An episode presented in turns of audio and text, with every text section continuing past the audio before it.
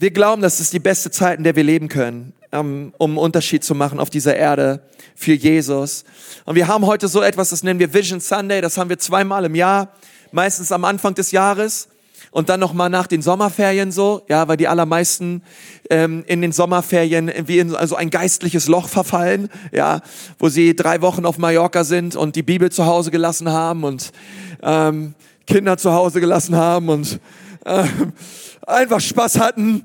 Und, ähm, und ich bin hier, um euch wieder zurückzuführen in die Ernsthaftigkeit des Lebens, okay? Nein, euch einfach zu sagen, hey, ähm, lasst uns wieder neu ausrichten, okay? Das Jahr geht weiter. Gott möchte dieses Jahr krönen mit Gnade. Und Gott hat Gutes vor mit deinem Leben. Gott liebt dich und er hat gute Absichten für dein Leben. Und ich glaube, manchmal brauchen wir das so nach den Sommerferien, dass wir einfach wieder neu sehen. Hey, was ist die Vision ähm, Gottes für uns als Kirche, aber auch für uns, für uns persönlich? Was, was hat Gott für mich Wunderbares geplant? Ähm, nicht nur in diesem Jahr, sondern echt für mein Leben. Und eine Sache, die uns dabei auch unglaublich hilft, sind die 21 Tage des Gebets. Und das ist eine Zeit, auch die wir gerade haben. Wir haben letzte Woche damit angefangen, eine Woche. Also es sind jetzt nur 14 Tage des Gebets. Okay, du hast die erste Woche verpasst. Aber es geht jetzt weiter. Wir treffen uns jeden Morgen von sechs bis sieben. Preis den Herrn. Okay, wenn der Wecker morgens um fünf klingelt, da kommt Freude auf. Okay? Und ich sage, hey, es tut so gut, Christ zu sein. Es tut so gut. Wer hat sich das ausgedacht? Morgens um sechs geht das auch nicht abends um sechs oder so. Nein, nein. Wir, wir machen das, weil wir wollen unser erstes und bestes Gott geben, okay? Und wir wollen direkt den Tag starten mit Gebet. Und es tut so gut, so viele Leute kommen. Ich war erstaunt drüber. Letzte Woche hatten wir Tage, da waren über 150 Leute da. Es gab eine Zeit, da war ich dankbar für 50 Leute, die im Gottesdienstsaal saßen, okay? Und, und jetzt war der ganze Saal voll mit Menschen morgens um sechs, die gebetet haben und Gott gesucht haben und so weiter. Das ist richtig gut. Hau mal deinen Nachbarn an, sag ihn mal, hey, sei mit dabei. sei mit dabei. Morgen um sechs geht's los. Montag bis Freitag von sechs bis sieben und Samstag von neun bis zehn. Okay, du bist eingeladen, mit dabei zu sein und, und einfach mit Gott zu suchen. Und ich möchte euch gerne einen Vers vorlesen, danach nochmal mit uns beten. Und das ist ehrlich gesagt ein Vers, den bringe ich fast immer bei jedem Visionssonntag, wir machen das seit 2014, der das so auf den Punkt bringt. Sprüche, Sprüche 29 lesen wir, ohne Vision verwildert ein Volk, doch es blüht auf, wenn es Gottes Weisung befolgt. Ohne Vision verwildert ein Volk, doch es blüht auf, wenn es Gottes Weisung befolgt. Eine andere Übersetzung sagt, wenn Menschen nicht sehen können, was Gott tun möchte, dann fallen sie und verwildern. Aber wenn sie tun, was er ihnen aufzeigt, dann sind sie gesegnet. Und ich möchte dir sagen, Gott hat eine Vision für dein Leben. Gott möchte, dass du ganz klar siehst. Es ist so wichtig, dass wir klar sehen, oder? Ähm, ich kenne das so manchmal, wenn man im, im Winter im Auto irgendwie sich sein Kuckloch, sein kleines Kuckloch so frei kratzt und dann losfährt und so. Ihr macht das alle nicht, ich weiß, ist auch besser so. Ähm, und, oder, oder man, oder man, oder man, man eine Brille trägt und vielleicht die Brille ist total verdreckt und, und auf einmal ist alles verdreckt, egal wo du hinschaust, ja, ist alles verdreckt, weil die Vision nicht klar ist. Ja, wenn du kein Ziel vor Augen hast. Jemand hat mal gesagt, wenn du kein Ziel im Leben hast, wenn du, wenn du kein Ziel hast, triffst du immer. Okay, ist völlig egal, wo du den Bogen, wenn du, wenn du Pfeil und Bogen schießt auf ein Ziel, aber du hast kein Ziel, egal wo du den Bogen hinschießt, äh, den Pfeil hinschießt, hey, du triffst immer. Weil ohne Ziel im Leben weißt du nicht, hey, was, habe ich, habe ich es erreicht? Habe ich eigentlich das getan, wozu Gott mich berufen hat?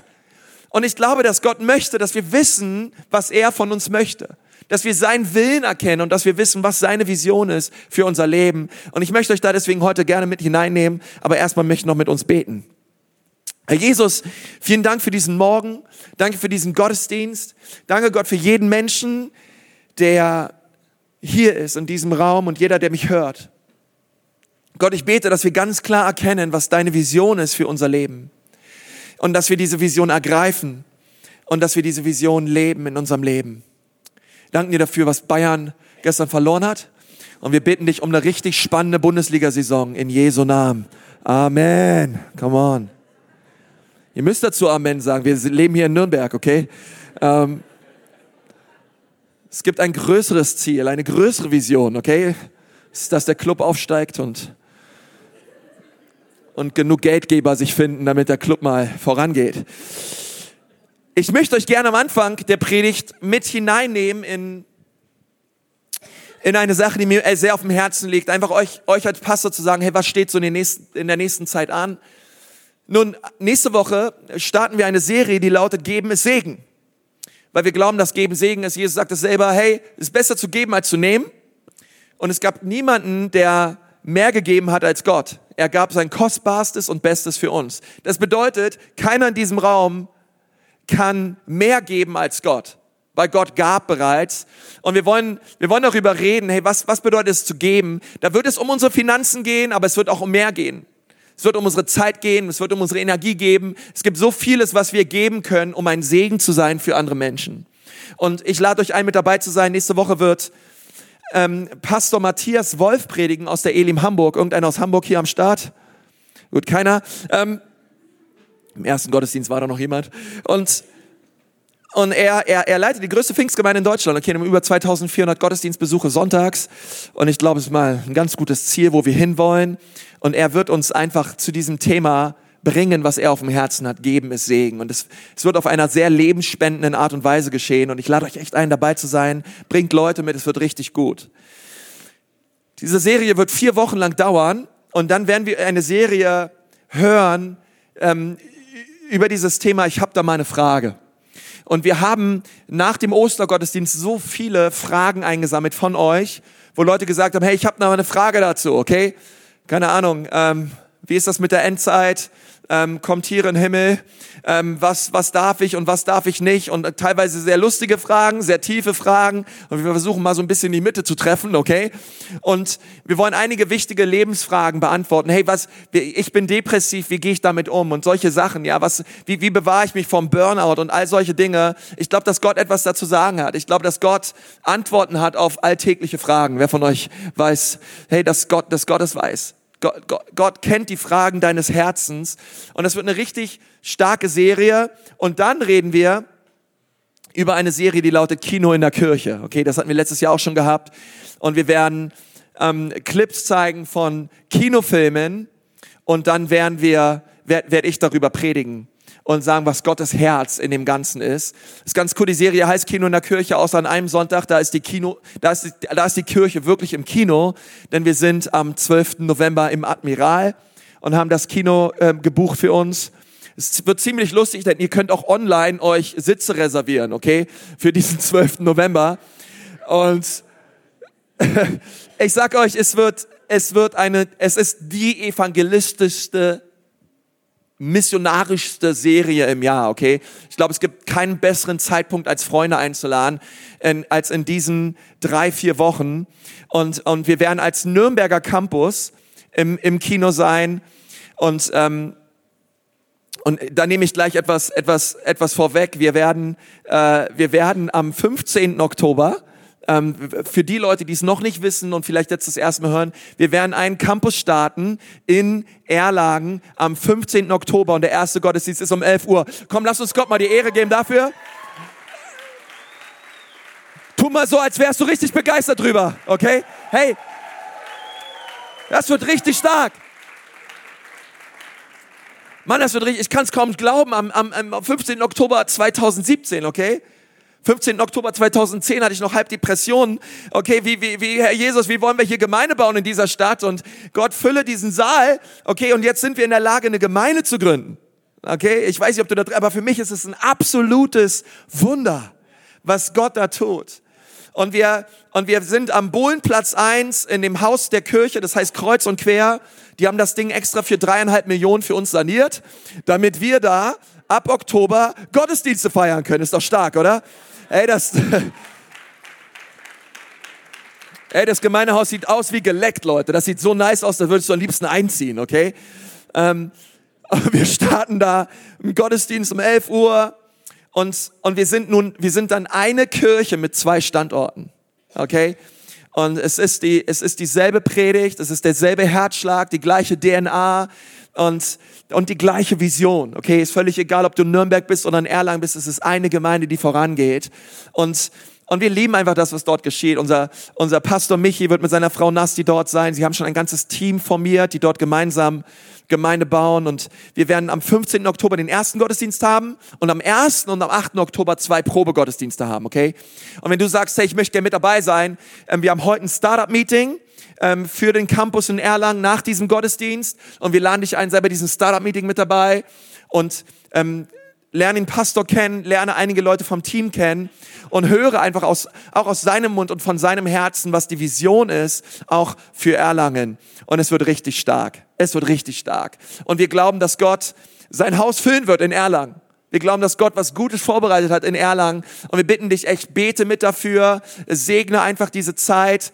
Wir, wir befinden uns in einer sehr heißen Phase, okay? Auch in der Vorbereitung. Und dass Gott einfach Gunst schenkt. Denn es gibt jemanden, der mag das überhaupt nicht, okay? Dass wir anfangen dort Gottesdienste zu feiern. Lass uns gemeinsam beten, okay? Dass bereits am 15. Oktober das Haus voll ist und, und Lobpreis und, und Menschen sich bekehren und einfach, einfach powervolles ausgeht von diesem Campus in Erlangen. Und und diese Stadt verändert wird zur Ehre Gottes, okay?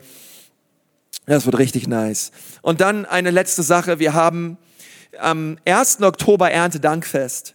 Und dieses Erntedankfest, ich möchte einfach darauf vorbereiten, wir werden dort eine Spende einsammeln für die Mission. Okay?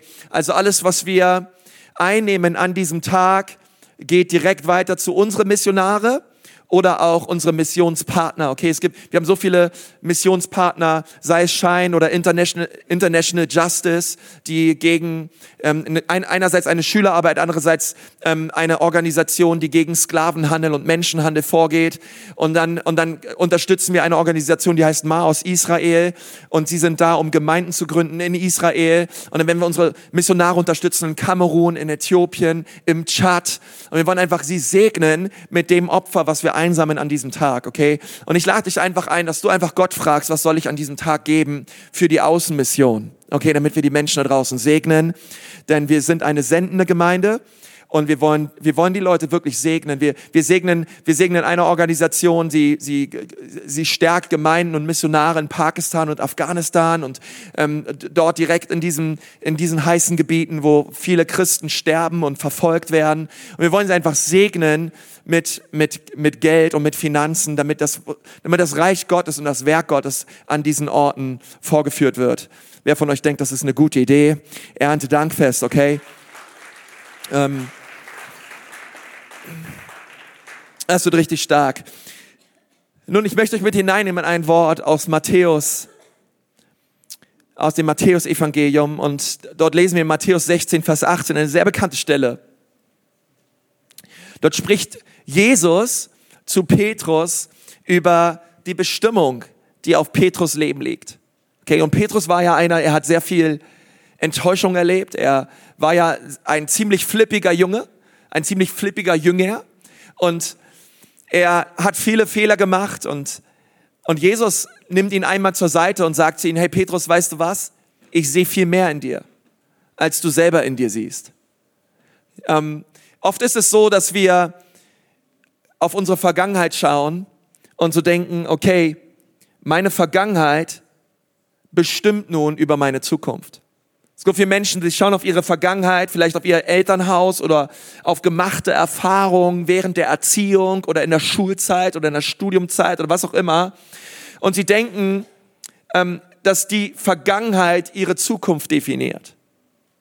Und Jesus schaut Petrus an und sagt zu ihm, hey, deine Vergangenheit definiert nicht deine Zukunft, sondern das, was ich dir sage, definiert deine Zukunft. Das, was ich über dein Leben ausspreche, was ich über dein, was ich in dir sehe, das ist das, was du sein wirst.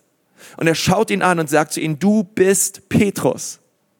Und ich glaube, dass Jesus heute Morgen Leute anschaut und er nennt euch beim Namen. Und er schaut dich an und sagt, hey, du bist Nico. Hey, du bist Martina.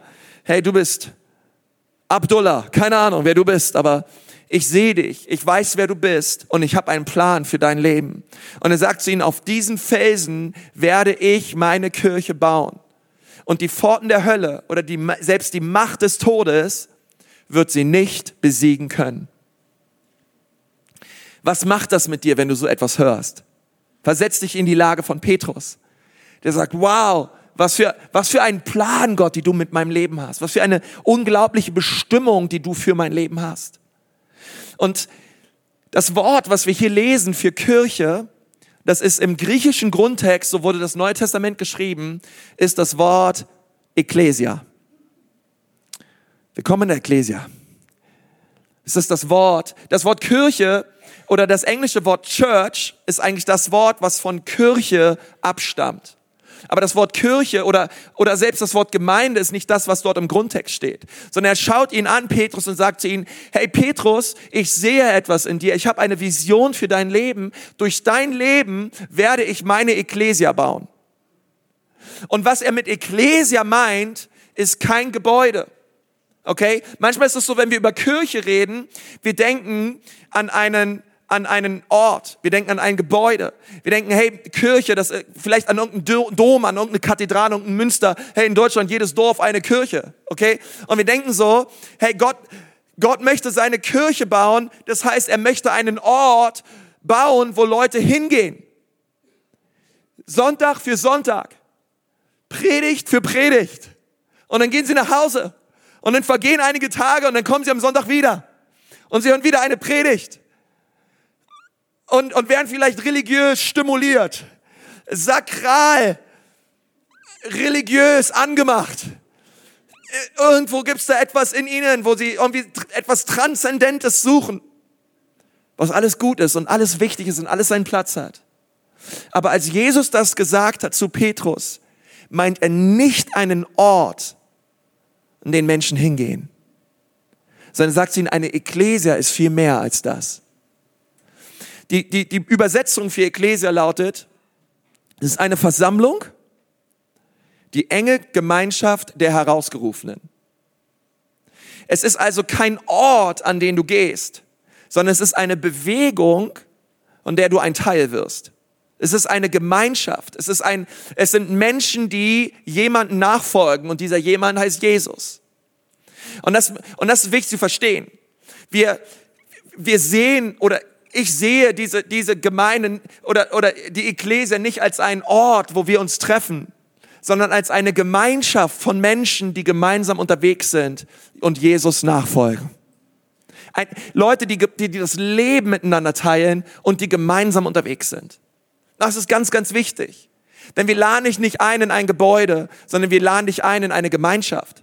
Wir laden dich ein in eine, hey, wir laden dich ein und sagen dir, hey, wir wollen dir helfen, wir wollen mit dir gemeinsam unterwegs sein. Eine, ein Gebäude, da kommst du hin und da gehst du weg und du, du darfst sehr anonym bleiben und wir wollen auch, dass Leute sonntags anonym bleiben. Es ist völlig in Ordnung. Egal, wer du bist, egal wie du drauf bist, egal welche soziale Schicht oder was in deinem Leben momentan abgeht, egal welche, welche, welche sexuelle Orientierung du hast, egal erstmal.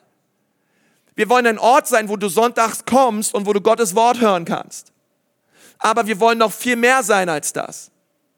Wir wollen, ein, wir wollen, wir wollen, dich, wir wollen dich weiterführen in, auf eine Reise, äh, in einen Prozess einladen der stetigen Veränderung. Und so müssen wir Ecclesia verstehen. Ecclesia ist viel mehr eine Gemeinde, die auf dem Weg ist. Eine Gemeinschaft von Menschen, die wissen, wir sind nicht perfekt, aber wir folgen jemand nach, der perfekt ist. Und wenn wir Zeit mit ihm verbringen und er uns immer mehr verändert, werden wir immer mehr in sein Bild verändert werden. Aber es ist eine, es ist eine Gemeinde, die auf dem Weg ist und wir laden Menschen ein, mit uns zusammen auf diesen Weg zu kommen. Wenn du eine Kirche abschließt, ist sie zu. Aber du kannst eine Ekklesia nicht abschließen. Menschen haben versucht, eine Ekklesia abzuschließen. In der Kirchengeschichte haben Menschen versucht, Hunderttausende von Märtyrer. In der Kirchengeschichte haben viele Kaiser und Diktatoren versucht, die Gemeinde Jesu aufzuhalten. Aber keine Macht der Welt, kein Diktator der Welt, kein Kaiser dieser Welt konnte die Bewegung Gottes aufhalten auf dieser Erde bis zum heutigen Datum. Niemand, keine Macht des Todes, keine dämonische Macht kann die Ekklesia Gottes aufhalten. Und deswegen ist es so wichtig zu verstehen, wer sind wir? Sind wir Ekklesia oder sind wir Kirche? Und ich sage dir eins, wir sind nicht Kirche in diesem Sinne, als dass wir Leute in ein Gebäude einladen, sondern wir sind eine Ekklesia, wir sind eine Gemeinschaft von Menschen, die Jesus nachfolgen.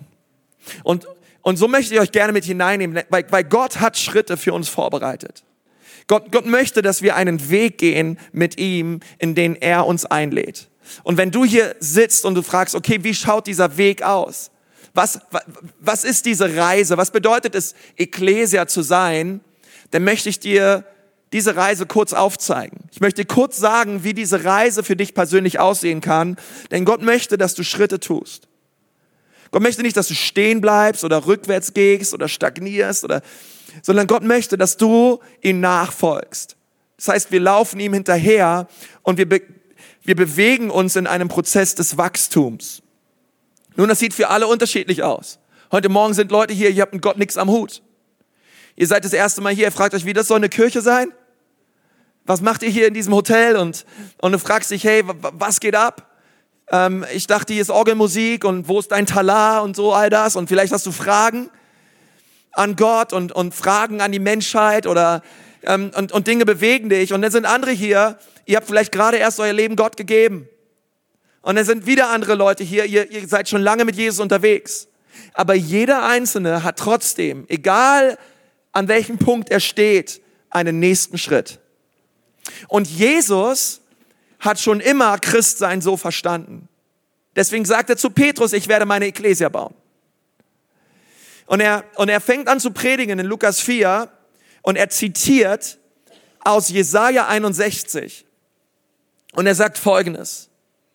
Er sagt, der Geist des Herrn ist auf mir, weil der Herr mich gesalbt hat. Okay, stellt euch vor, Jesus in der Synagoge, er rollt eine Schriftrolle auf und er fängt an, Jesaja 61 zu zitieren und schaut die Leute danach an und sagt zu ihnen, hey, alles, was jetzt kommt, alles, was ich gelesen habe, es ist übrigens in mir erfüllt.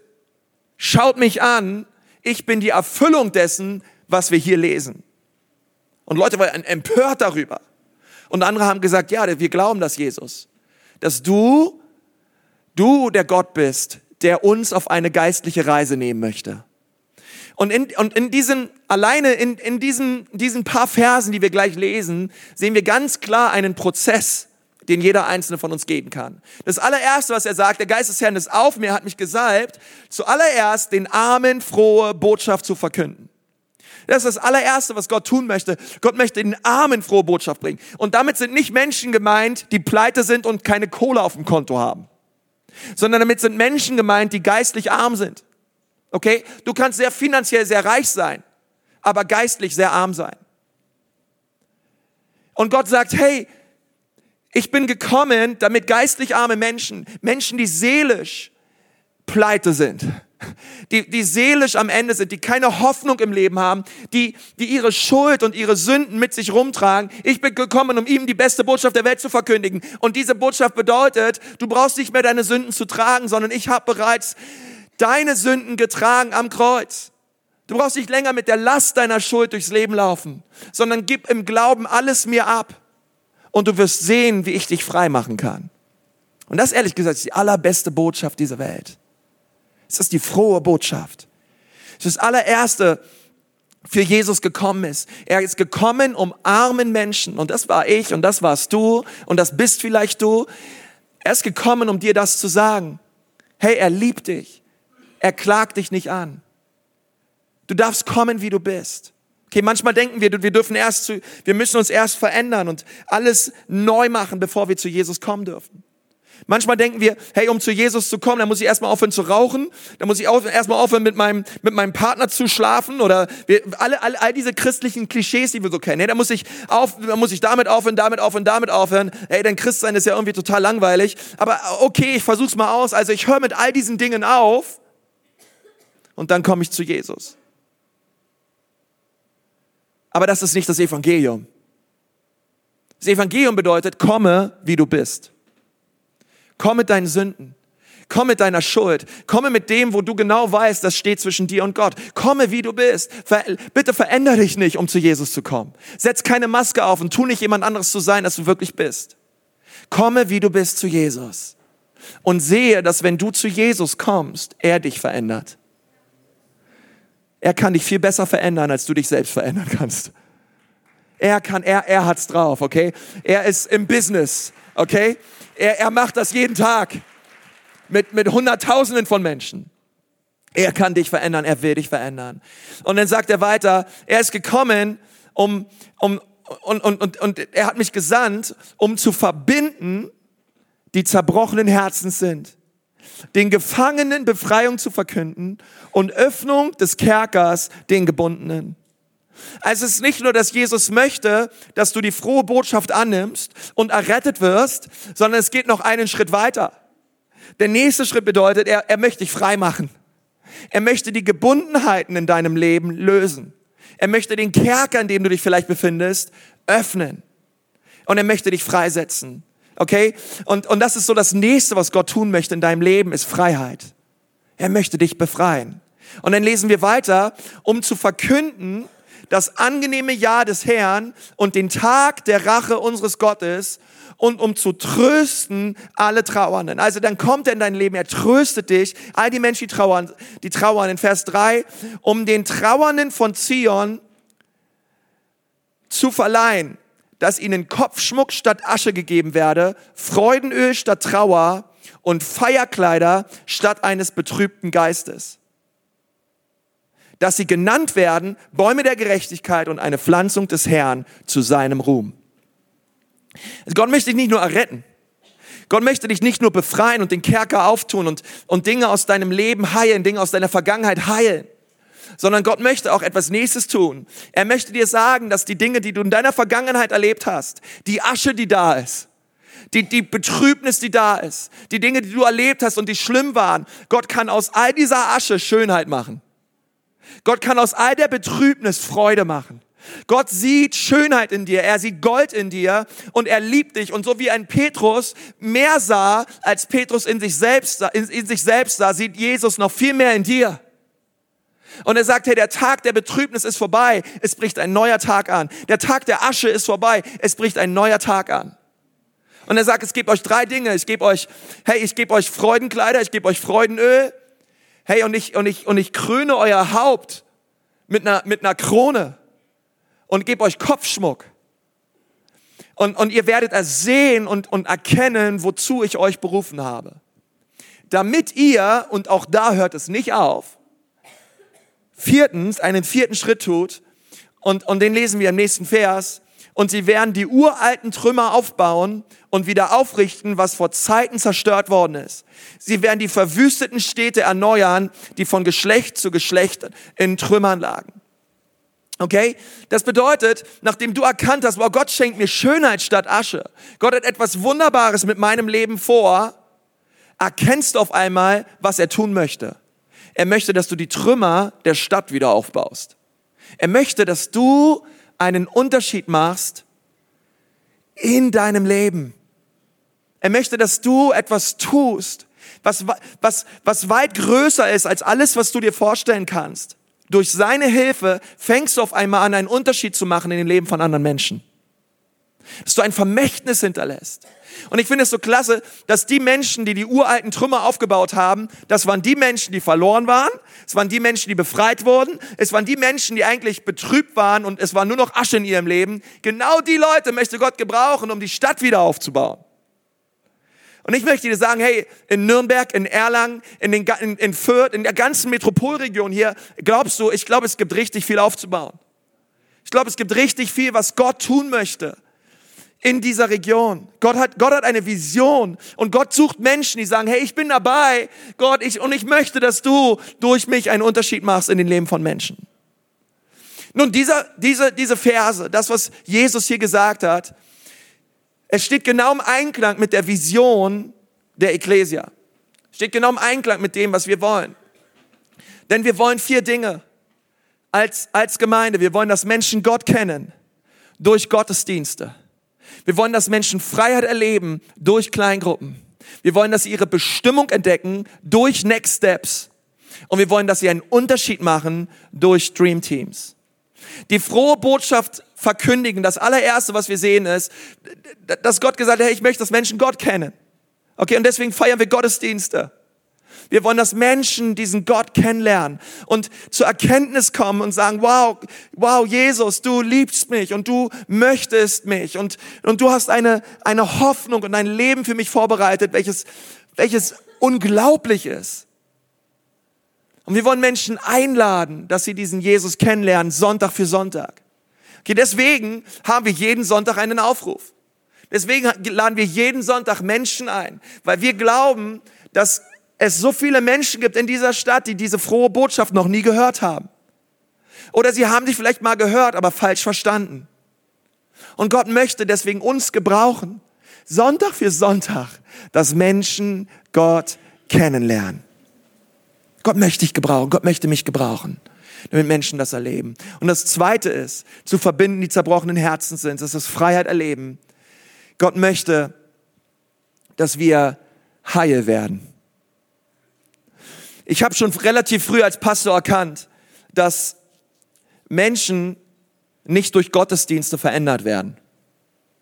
Das ist manchmal recht frustrierend, weil du kannst predigen, du predigst dir den Wolf raus und dann ähm, die allermeisten haben es bei Mittwoch schon wieder vergessen und ähm, und die Leute, die Leute sind ja so vergesslich, okay?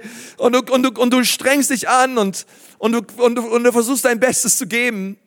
Und doch merken wir, das, was Leben verändert, ist nicht so sehr die Predigt am Sonntag, sondern es ist der Zeitpunkt, wo du mit Menschen zusammenkommst, Freunde hast, Gemeinschaft hast und mit Leuten ins Gespräch kommst.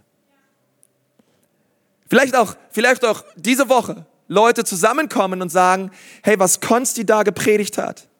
Ich möchte euch mal sagen, er hat darüber geredet, dass Jesus, hey, Zerbrochenes heilen möchte. Und ich möchte euch mal sagen, was in meinem Leben kaputt ist. Ich möchte euch mal sagen, was mich momentan bewegt. Okay, deswegen haben wir Kleingruppen, weil wir, weil wir erkannt haben, Lebensveränderung geschieht nicht in Reihen, sondern in Kreisen. Reihen sind gut und Reihen sind wichtig, damit Menschen Gott kennenlernen. Aber Menschen werden nur geheilt und befreit und erleben Freiheit in Kreisen. Deswegen sagt Jakobus 5, Vers 16, bekennt einander die Schuld und betet füreinander, damit ihr geheilt werdet. Das Gebet eines Gerechten vermag viel in seiner Wirkung. Da sind zwei, zwei Beziehungsvokabeln drin, einander und füreinander. Das bedeutet, wie erlebe ich Heilung, indem wir miteinander beten und einander unsere Schuld bekennen. Oh, passt das nicht dein Ernst? Okay, und, und dann hat man so eine fränkische Gruppe und dann fragst du, hey Leute, wie geht's euch? Und dann sagt der Erste, ja, passt schon. Dann sagt der Zweite, ja, passt schon, ist alles, ja, alles in Ordnung und so. Dann der Dritte, ah, passt schon, alles gut und so. Und sie lügen die erste Woche, sie lügen die zweite Woche und du fragst wieder, hey, wie geht's euch? Sie lügen die dritte Woche. Hey, es kann manchmal ein bisschen dauern, bis Leute sich öffnen. Okay? Ähm, das heißt nicht gleich, dass jeder, jeder gleich erzählt, was abgeht in seinem Leben. Beziehungen brauchen Zeit. Okay?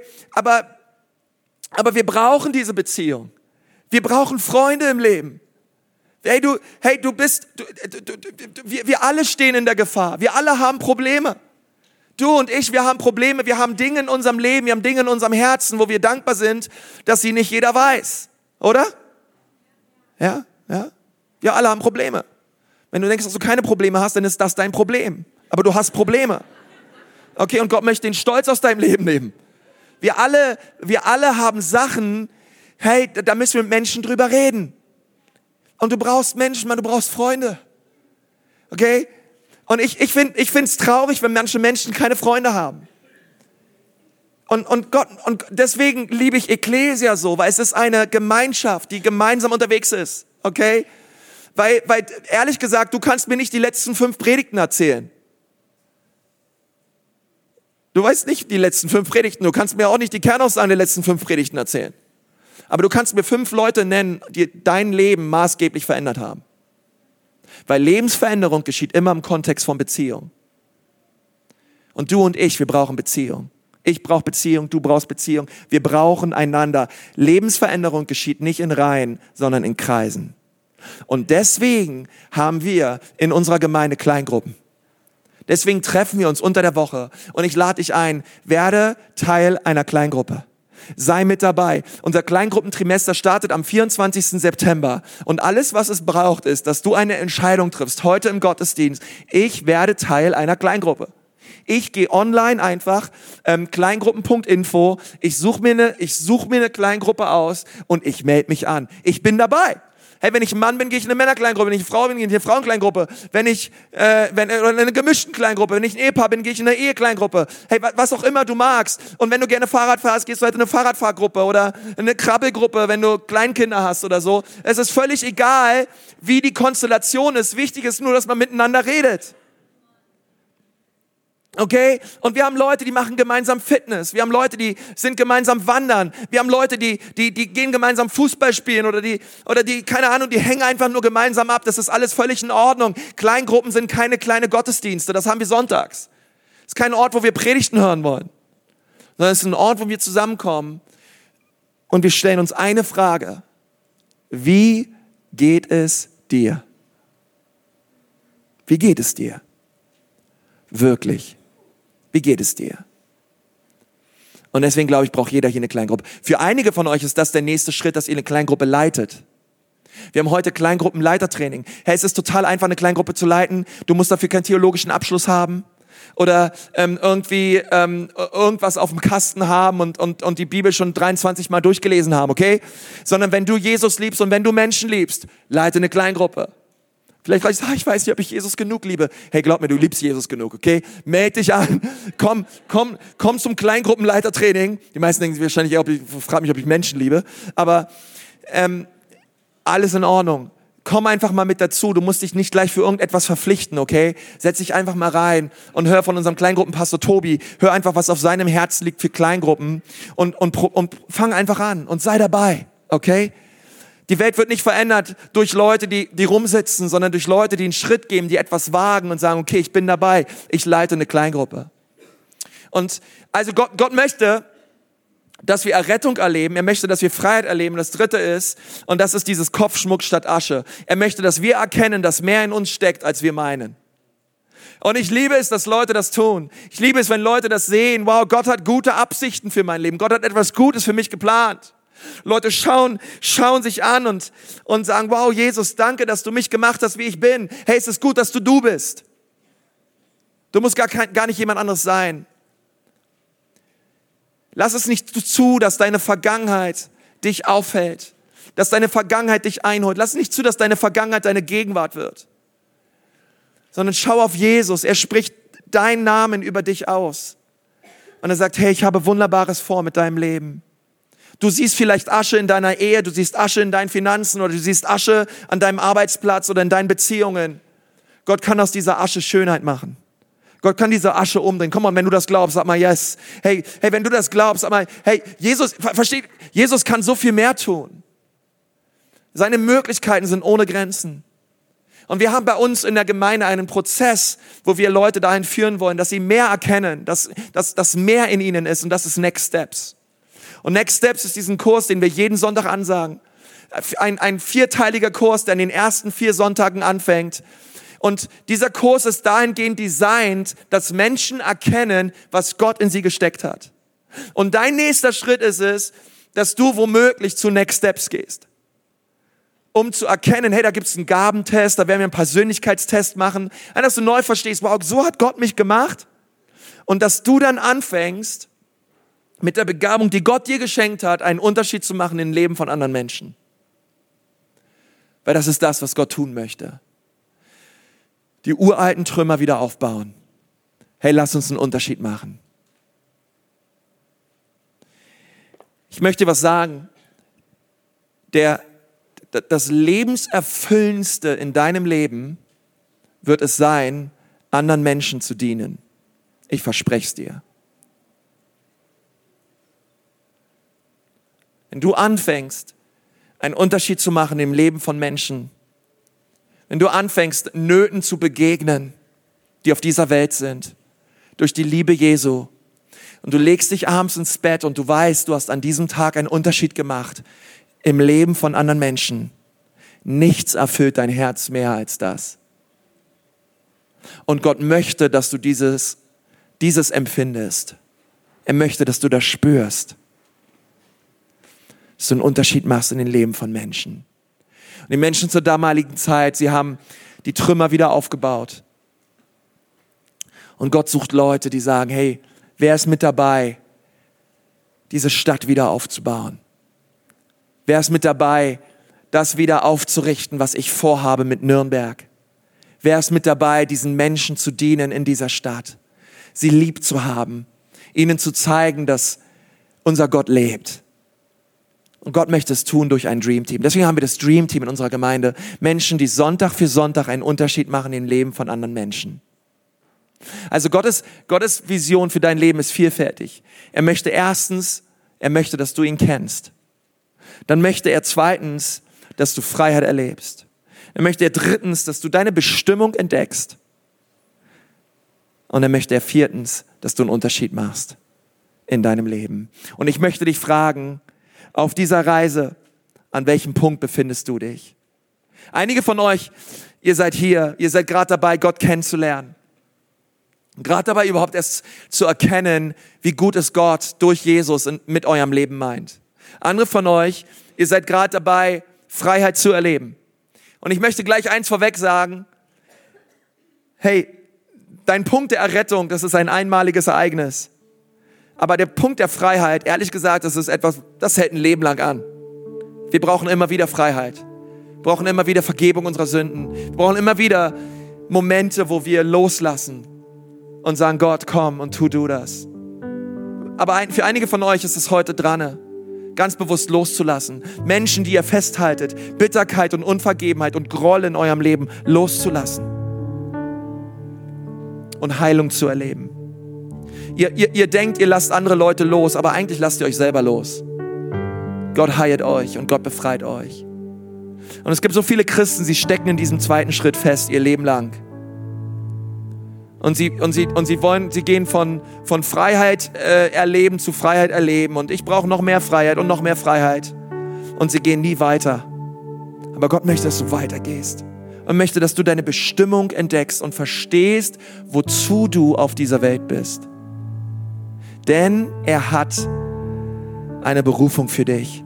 Er möchte, dass du Licht und Salz bist und er möchte, dass du einen Unterschied machst. Wo bist du? in dieser Reise. Lass uns mal die Augen schließen. Ich möchte gerne mit uns beten.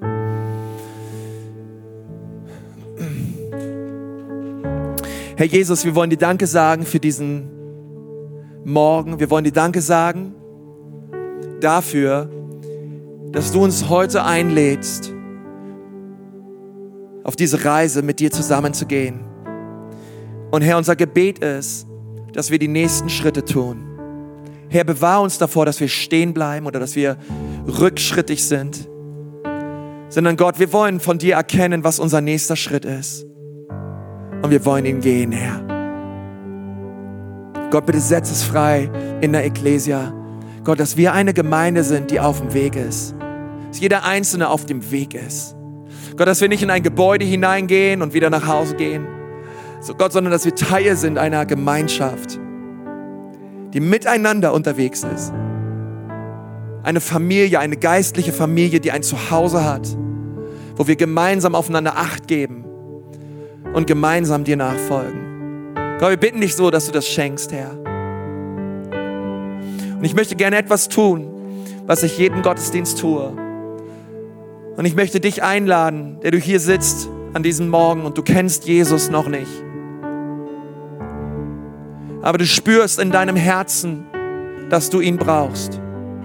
Das ist ein Verlangen in dir, wo du merkst, mein Leben kann so nicht weitergehen. Ich brauche Hoffnung. Ich brauche Vergebung.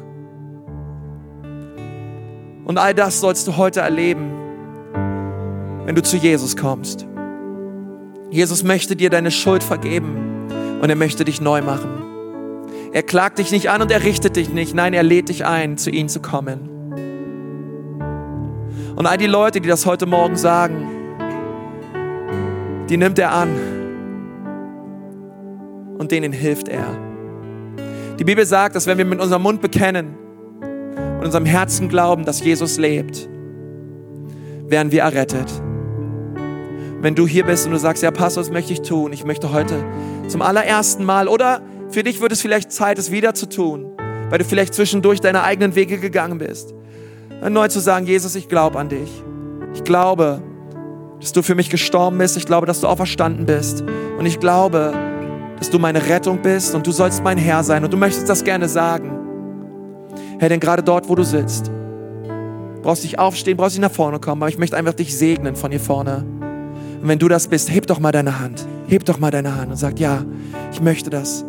Ich möchte, dass Jesus mich berührt heute Morgen. Danke, danke, danke, danke, danke.